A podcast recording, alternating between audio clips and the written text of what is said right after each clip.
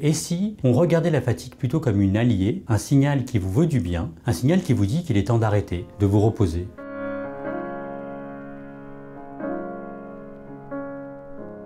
On dit souvent que nous sommes esclaves du travail, mais dans notre société, nous sommes aussi esclaves du repos, ou en tout cas des formes de repos que nous avons à notre disposition. Mais pourquoi est-ce qu'on n'arrive pas à se reposer?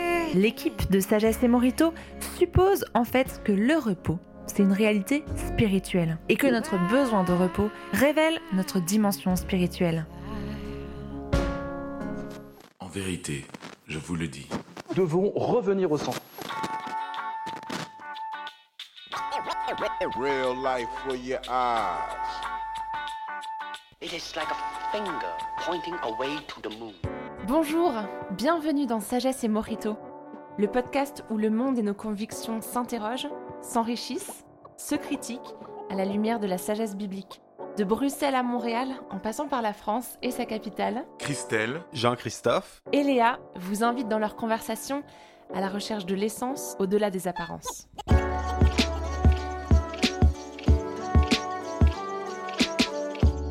Bonjour à toutes et à tous, bienvenue dans ce nouvel épisode de Sagesse et Morito, un podcast où moi, Léa, je suis avec Jean-Christophe qui nous vient du Québec. bonjour Léa. Salut JC. Et Christelle qui nous vient de Belgique slash Allemagne, il a déménagé il y a quelques temps. Ah bonjour Léa. Et donc on est entouré d'accents différents, d'expériences de vie aussi. Et on aime se retrouver ensemble pour partager et partager avec vous toutes ces réflexions sur ce qu'on vit dans la société. Et aujourd'hui, un thème quand même assez, euh, assez important euh, dans notre société et euh, dans notre vie à tout un chacun, le repos. Alors pour nous lancer, ou plutôt juste avant de nous lancer dans cette conversation, on vous invite à vous abonner si ce n'est pas déjà fait, à liker et partager cet épisode et les autres, et puis à rentrer en conversation avec nous. N'hésitez pas à nous laisser vos commentaires. Alors, je vous propose une petite immersion dans un autre temps, dans une autre vie, dans un autre ailleurs, quoi, pour essayer de réfléchir un petit peu à la thématique du repos, peut-être sous un angle un petit peu différent. Ne serait-ce que dans la Bible, pour parler de spiritualité chrétienne, on parle beaucoup de repos.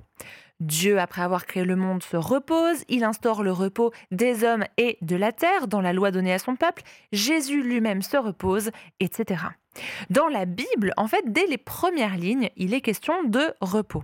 Après que Dieu crée le monde et tout ce qui s'y trouve, il dit qu'il se repose, et c'est une sorte de jour sans fin auquel nous sommes invités à participer. Pour ce faire, pour y participer, la loi mosaïque, celle donnée par Moïse, invite au repos. À chaque septième jour, le peuple doit s'arrêter de travailler, faire Shabbat en hébreu. Pourquoi? Pour se reposer et faire comme si on était vraiment dans le repos de Dieu. Cette fête et festival marquent aussi l'année et anticipent ce repos de Dieu. Et puis tous les sept ans, le peuple devait libérer les esclaves, remettre les dettes et laisser la terre au repos complet pendant une année. Puis tous les sept fois sept ans, il y avait lieu l'année du jubilé, où quelqu'un pouvait récupérer ses terres ou faire remettre ses dettes. Plus tard, Jésus annonce une sorte de jubilé suprême où il offre une sorte de repos parfait, un repos de l'âme, un repos du cœur et du corps, bref, un repos total et notamment spirituel. En bref, seulement avec ce traitement biblique du repos, il semble vraiment que le repos soit une réalité spirituelle et que donc notre besoin de repos révèle notre dimension spirituelle. Mais alors, il n'y a pas que la conception biblique du repos, n'est-ce pas les amis? Il y a plein de conceptions différentes. Et toi, Jean-Christophe, tu euh, nous parlais la dernière fois dans une conversation de plusieurs conceptions de repos qui sont un petit peu en compétition les unes avec les autres. Est-ce que tu veux nous en dire plus? Oui, ben c'est certain que chaque société a sa manière de concevoir le repos, puis comment est-ce qu'on se repose. Chez nous, euh, souvent, la- la- le, le repos, c'est... Moi, j'entends souvent cette analogie-là euh, de recharger les batteries. Exact. hein? Surtout Mhm. depuis qu'on a nos portables, hein, puis que c'est... c'est, euh, on, on est tous un petit peu euh, en train de servir les, les batteries de, notre- de nos portables, on y porte attention, voici combien de temps il me reste, euh, pour qu'il puisse faire le travail que, que- que je veux qu'il fasse. De la même façon, on voit le repos comme une nécessité, mais souvent comme une nécessité en vue de travailler. Euh, le repos n'est pas une fin en soi, mais conçu d'abord comme un moyen, voire même une nécessité ou une tâche. Ouais, L'idée que je dois recharger mes batteries, mais une fois que mes batteries sont pleines, c'est pour pouvoir bosser en fait. Exactement, exactement. Il y a des gens, en fait, sur Internet assez extrêmes qui voient le repos comme une perte de temps, euh, comme le sommeil comme une perte de temps. Et pour être plus productif, ont développé des, des techniques de sommeil pour justement dormir encore moins, Aïe, avoir aïe, moins. Et donc, euh, on sait tous que euh, des fois, la, la meilleure solution à, à une nuit qui n'est pas trop bien été, c'est de faire une sieste euh, l'après-midi. hein. Pas des trop longues siestes, parce que si on dort trop longtemps, on rentre dans un sommeil profond. On dort plus le soir, voilà, après c'est un cercle ça. vicieux. Mais euh, il y a des gens qui, je crois, font des siestes, font, en faisant quatre siestes de 30 minutes par jour, aux 6 heures, sont Wow. capables de rester réveillés pendant des semaines. Donc, c'est rare. Quelle C'est des super cyclers. Quoi? mais Donc, euh, oui, oui, oui. donc, euh, toutes les 6 heures, ils font une sieste de 30 minutes. Ouais. Mais Donc- sinon, ils dorment pas quoi. Exactement. Et, et apparemment, c'est. En tout cas, je le conseille pas, parlez-en parlez même pas à votre médecin, mais il y a, mais, euh, il y a des gens qui. Tout ça pour dire qu'il y a des gens qui voient le repos tellement comme, euh, le, comme, comme une corvée. à quelque Ouais, ou quelque chose d'inutile en fait, qui fait perdre du temps. Mais perdre du temps pourquoi en fait? Qu'est-ce qui... Qu'on veut faire quand on ne se repose pas justement? Mhm. Ben, C'est c'est justement, on essaye, de, on essaye de produire, on essaye d'être. euh, souvent, en tout cas, les, gens qui sont intenses dans, ce genre de choses-là. Puis on en voit beaucoup hein, sur Internet, c'est comme du genre de développement personnel poussé à l'extrême. C'est comme, il faut tout le temps que tu sois en train de travailler, tout le temps en train de, pousser ta business ou t'entraîner ou te dépasser. Ben, c'est souvent dans une tentative de, dépassement de soi, dans le fond, qu'on propose ce genre de repos. Euh, euh, Christelle, euh, il va falloir qu'on surveille les sites que regarde JC. Ouais, parce que là, Je crois qu'il est en train de filer un mauvais coton. Non, mais moi, moi, en épisode, repos, on ça m'a- découvre ça des m'a pas convaincu. Ça, ça, ça m'a pas convaincu. ah ok bon. Ok, j'espère qu'il n'y a pas d'autres choses extrêmes qui t'ont convaincu et dont on doit te prémunir. On en parlera dans un autre épisode. Bonus. C'est ça. Donc, euh, c'est quoi euh, la manière dont on euh, définirait le repos aujourd'hui? Parce que qu'est-ce que ça veut dire quand on dit bah on est esclave du repos? Ce serait Bah, quoi pour les personnes lambda du 21e Ben non, mais siècle? je, je pense qu'une des, des- des- un des contrastes importants entre la conception biblique du repos puis la conception contemporaine, une société libérale, capitaliste, c'est une confusion qui arrive très souvent, c'est de confondre les fins et les moyens. hein. Donc, euh, le- la fin ou le telos, la finalité. euh, dans la Bible, le repos est une fin en soi. Une fin où Dieu se trouve. Donc, on trouve son repos en Dieu, puis même ultimement avec Dieu. Tandis que aujourd'hui, on conçoit souvent le repos comme un moyen en vue de quelque chose qu'on valorise davantage. Donc, Mm. la productivité, l'accomplissement. Et, c'est là, je pense, que se trouve le, le point de tension central.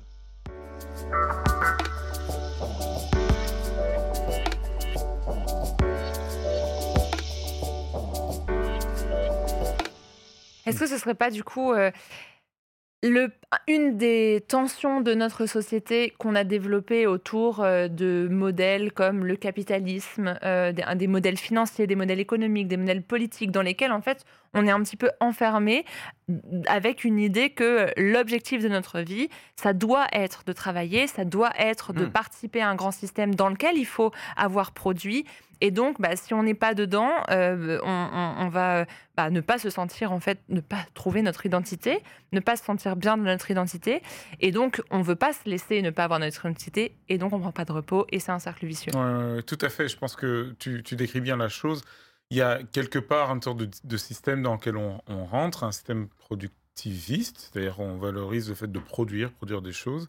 Euh, mais je pense que insidieusement, la plupart, dont, la plupart du, du- du monde, la plupart du temps, on ne se rend pas compte du fait que en fait, ce système auquel on participe a aussi une influence sur notre système de valeurs et, et ce que JC euh, a expliqué, c'est que bah, du coup, ça redéfinit en fait la valeur à accorder au repos, c'est-à-dire que le repos est un outil pour faire quelque chose d'autre, parce que ce quelque chose d'autre a plus de valeur encore. Hmm.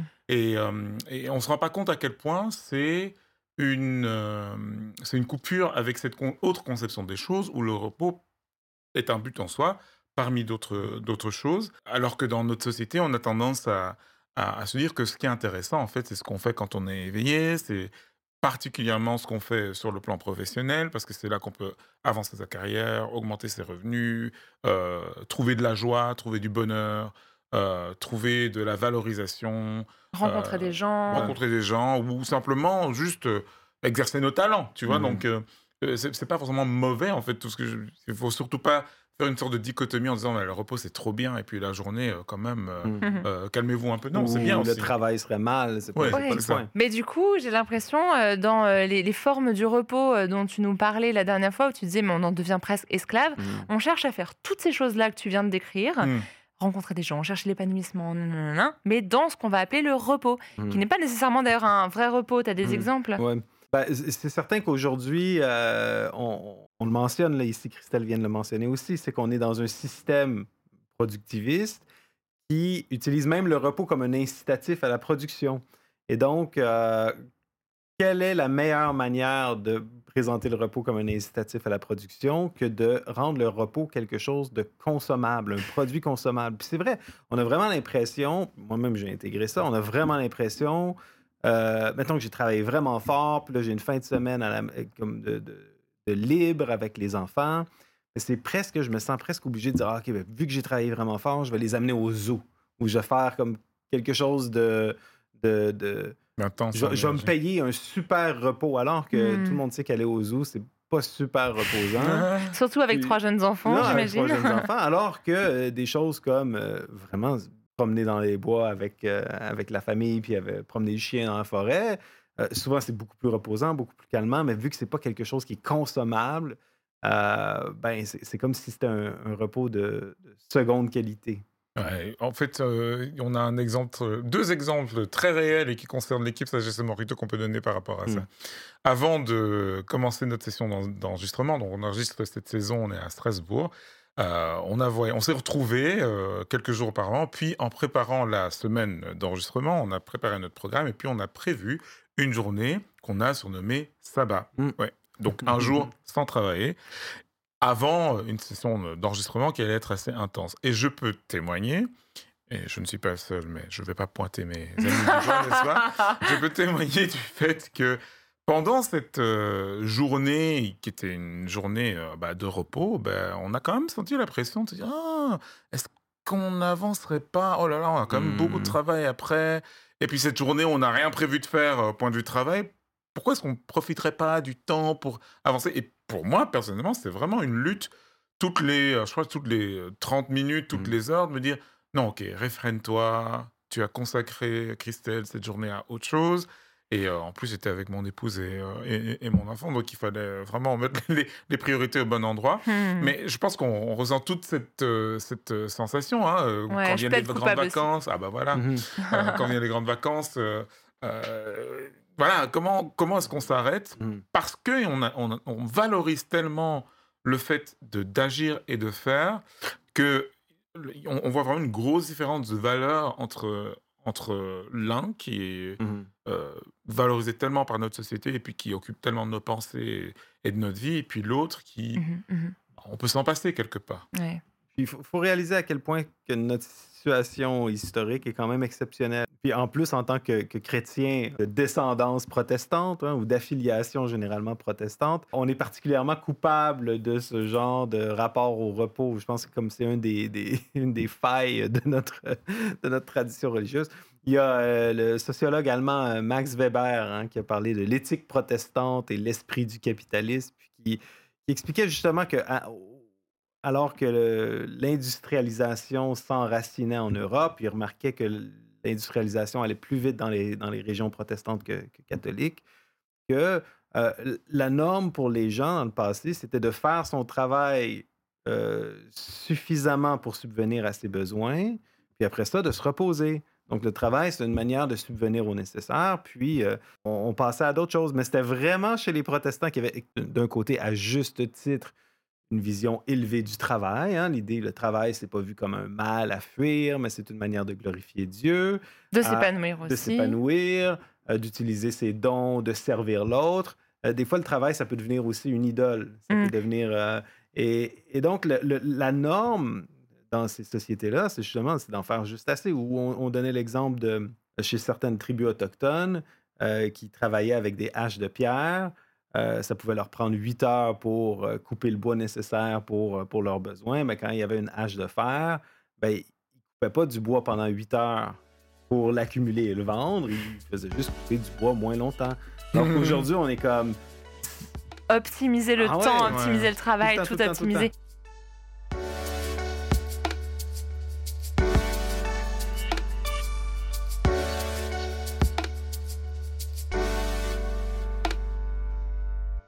C'est marrant que tu parles de Max Weber. J'ai lu euh, ce livre euh, il y a quelques années et je me souviens euh, qu'il y avait un terme, une notion que Max Weber pointait comme étant un petit peu la raison pour laquelle euh, chez les protestants, euh, finalement, euh, on, on avait fait fructifier si bien le capitalisme.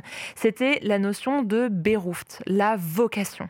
Et en fait, dès l'instant où on trouve notre vocation, et ça, c'est dans euh, la spiritualité, dans le développement personnel, dans euh, euh, la, la politique, dans l'économie. Enfin, on, on- on voit, on entend souvent euh, ce, ce- ce- ce terme-là. Si tu sais pourquoi tu es fait, ce dans quoi tu es bon, ce qui te plaît, en fait, tu as envie d'utiliser ce potentiel-là. Ouais.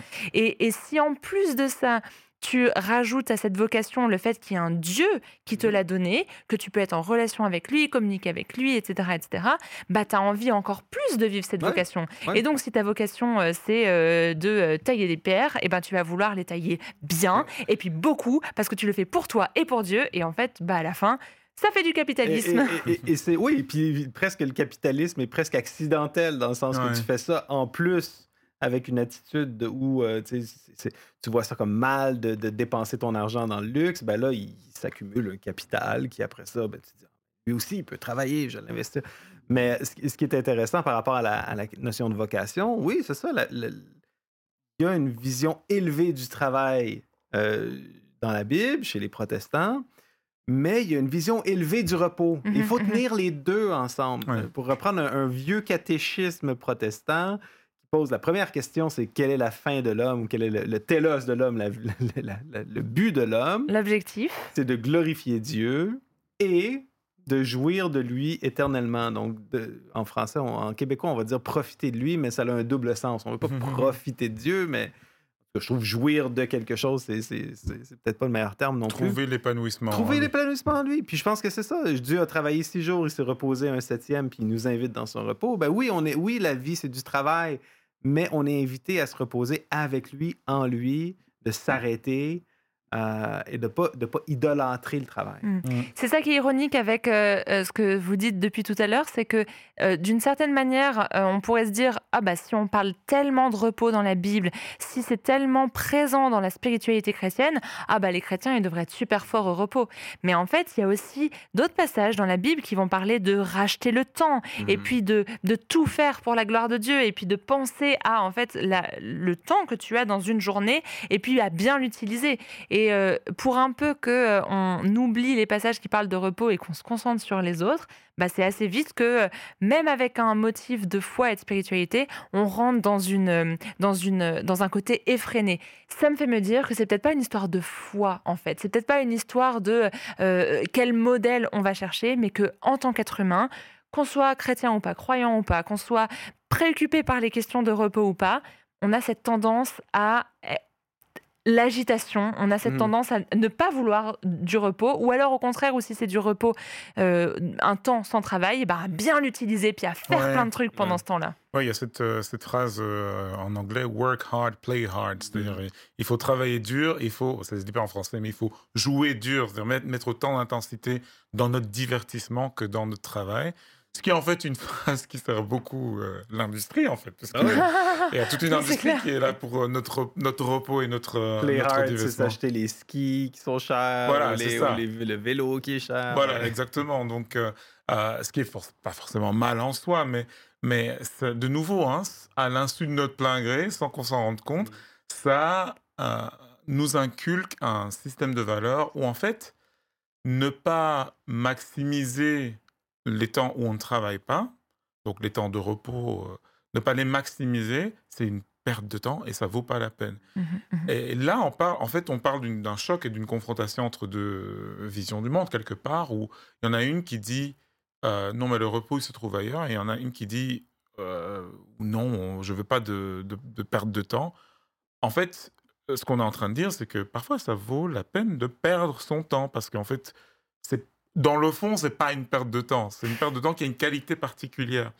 Et, euh, donc, au contraire de l'idée qu'il faut euh, racheter le temps dans le sens où il faut être toujours actif avec le temps qu'on utilise, être toujours euh, productif ou maximiser le temps qu'on utilise, ben en fait, dans le temps qu'on perd, il y a un milliard de gains en fait qu'on peut, qu'on peut avoir. Et ça, on vit vraiment dans un système où c'est compliqué de le faire. Moi, je me souviens quand, on, euh, quand je vais au Cameroun, par exemple, je me retrouve dans la campagne, euh, donc déjà moins d'agitation qu'en ville. Je- parfois, j'ai en ville, mais je suis souvent hein, dans, la campagne, dans le village de, mon père, euh, avec beaucoup moins de distractions et, et l'occupation en général des gens. C'est pendant l'année, les enfants vont à l'école, puis ils rentrent, puis ils s'occupent du repas, ils font leurs devoirs, et puis ils parlent entre eux, et puis ils vont au lit, et puis ils se lèvent le lendemain. quoi. La vie, la vie est beaucoup plus lente, en fait. Et alors, je peux vous dire, parce qu'on on y va Mhm. souvent en famille, pour nous qui venons de- de- de- de- d'Occident, parfois on, s'arrache, enfin j'en ai pas, hein, mais on s'arrache les cheveux. Mais c'est pour ça que t'en as plus en fait. Voilà, ça, dis, On a trouvé la raison pourquoi Chris a les chauves. mais, mais c'est difficile, c'est difficile. Mais quand même, après quelques jours, tu sais, euh, presque une semaine passée euh, là-bas, tu te dis, mais en fait, c'est bien ce style de vie. C'est, on, on- on se sent détendu, on, on a le temps de penser à d'autres trucs. Et euh, certes, j'ai peut-être pas produit autant que je l'aurais autrement, mais euh, j'ai une expérience de vie qui est en fait de meilleure qualité. Donc quelques jours après, tu réalises, il y a plein de choses qui étaient dans ma vie et qui étaient tellement dans l'air que je respire, l'empressement que tu viens de, de mentionner, que je m'en rendais plus compte en fait. Et quand ça t'est ôté, tu dis, mais en fait, c'est plus là et je me sens tellement mieux, tu vois Ça me donne envie d'arrêter cet enregistrement de Sagesse et Morito et d'aller ne rien faire. Parce qu'on est un peu fatigué, faut dire ça. Ah, ouais, ouais, hein, on a travaillé fort.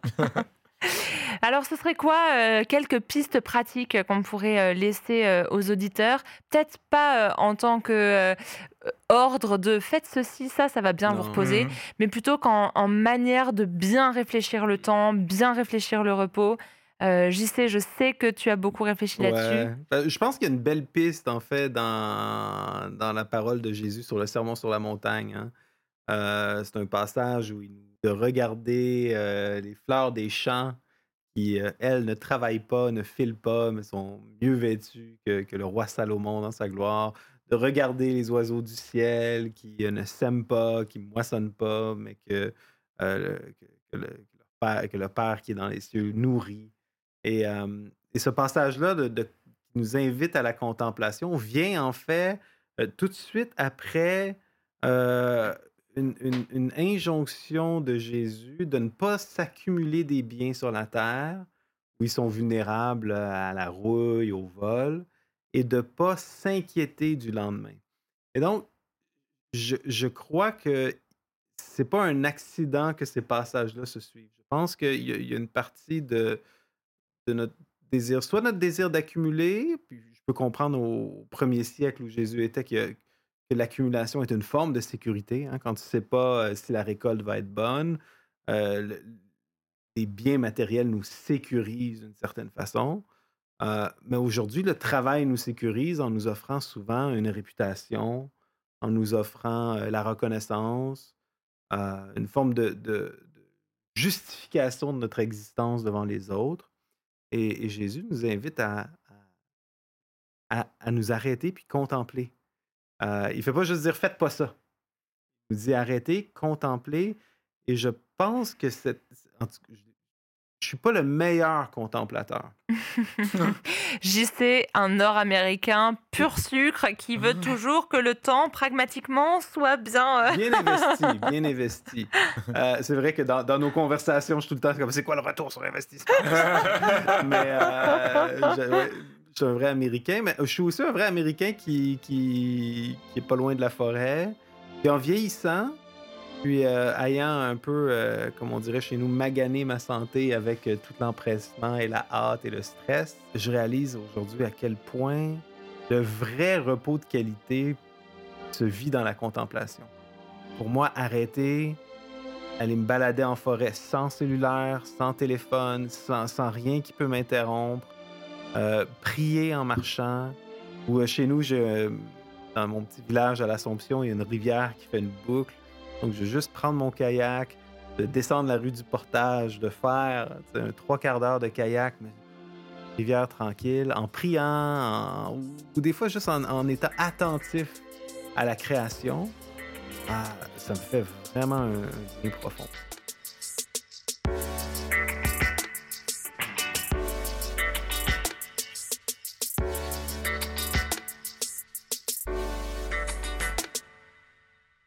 Qu'est-ce que vous faites pour vous reposer? C'est quoi vos, euh, vos, vos approches pour trouver euh, le vrai repos? Hmm. Christelle, tu veux commencer? Ah, J'ai pas beaucoup de choses, euh, beaucoup de diverses choses, parce que je, je suis le genre de personne. euh, j'aime bien changer mes itinéraires, par exemple, quand je vais euh, d'un endroit à l'autre. Donc, euh, j'aime bien varier un, un Mm. peu mes pratiques. Prendre Euh, plus de temps pour te rendre à la même place? euh, Notamment, notamment parce que je suis régulièrement surpris, il y a des choses à observer. Même en ville, j'habite en ville, donc euh, euh, il y a un peu moins de nature à voir, même si j'habite pas loin de la nature. Mais, mais me laisser surprendre. Et puis, il y, a- souvent des, exercices spirituels que, que j'ai fait en fait lors de retraites euh, ignatiennes, d'ailleurs, spiri- spiritualité ignatienne. Et il repose beaucoup sur le fait de perdre du temps. Tu sais, on te donne un passage biblique ou une réflexion ou une question clé. On te dit voilà, euh, prenez le temps, euh, réfléchissez à cette question.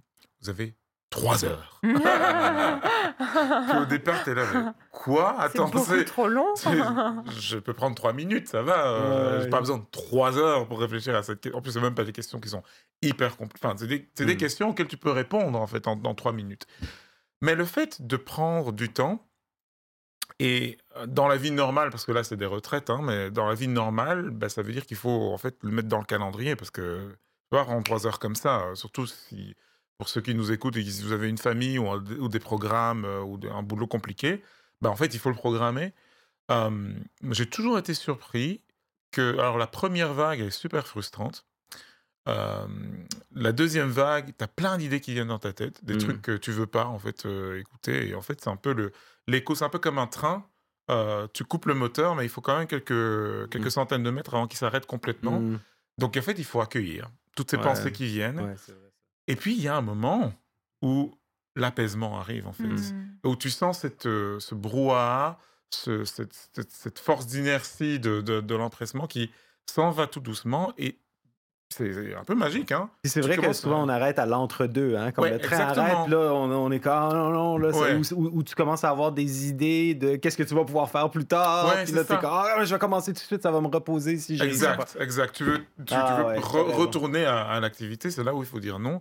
Et parce qu'il y, y a comme un déclic, en fait, en tout cas de mon expérience, a été répété à plein de fois. Tu as en fait des nouvelles pensées qui émergent.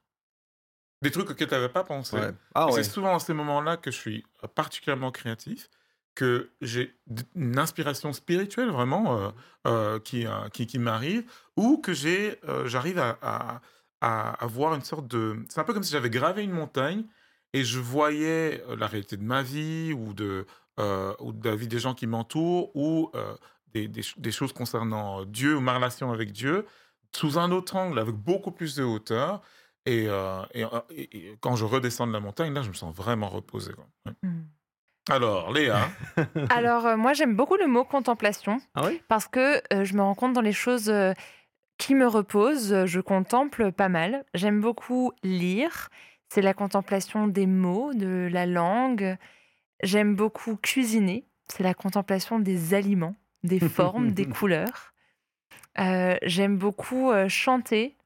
Euh, c'est euh, la contemplation des notes, des mélodies. Euh, J'aime beaucoup aussi faire du sport et, majoritairement en extérieur, contemplation de la nature, mais aussi des muscles en mouvement, de la respiration qui change et puis la manière de penser qui tout d'un coup se ralentit. Ce seraient un petit peu les, choses clés que, que, que je partagerais. Et puis, euh, ben, vous aussi, euh, chers auditeurs et auditrices, n'hésitez pas à nous dire comment vous vous, reposez.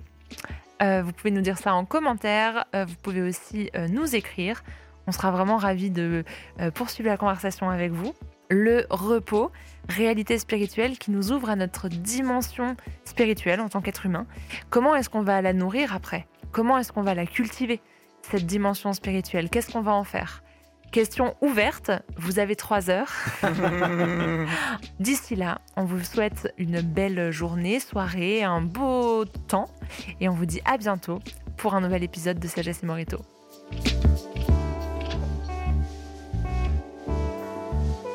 Merci d'avoir été avec nous pour ce nouvel épisode de Sagesse et Morito. Vous pouvez nous retrouver sur imagodei.fr, toutes vos applis de podcast. N'oubliez pas de vous abonner et de nous mettre un petit pouce bleu ou quelques étoiles. Pour nous rejoindre dans l'aventure, vous pouvez nous soutenir sur les plateformes de dons Tipeee ou Patreon. Merci et à bientôt dans Sagesse et Morito.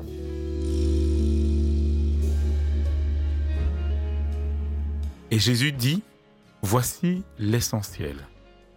Ne vous inquiétez pas pour votre vie, ne vous inquiétez pas de ce que vous mangerez ou de ce que vous boirez, ne vous préoccupez pas de la façon dont vous habillerez votre corps. La vie, ce n'est pas seulement manger, et le corps, ce n'est pas seulement se vêtir. Regardez, regardez les oiseaux dans le ciel. Ils ne font pas de réserve pour l'hiver. Ils ne plantent pas de jardin.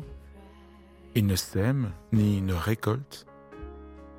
Et pourtant, ils sont toujours nourris, parce que votre Père céleste les nourrit. Et vous êtes encore plus précieux pour lui qu'un bel oiseau. S'il s'occupe d'eux, il s'occupera bien sûr de vous. L'inquiétude ne sert à rien. Qui ici peut prétendre ajouter une heure à sa vie en s'inquiétant?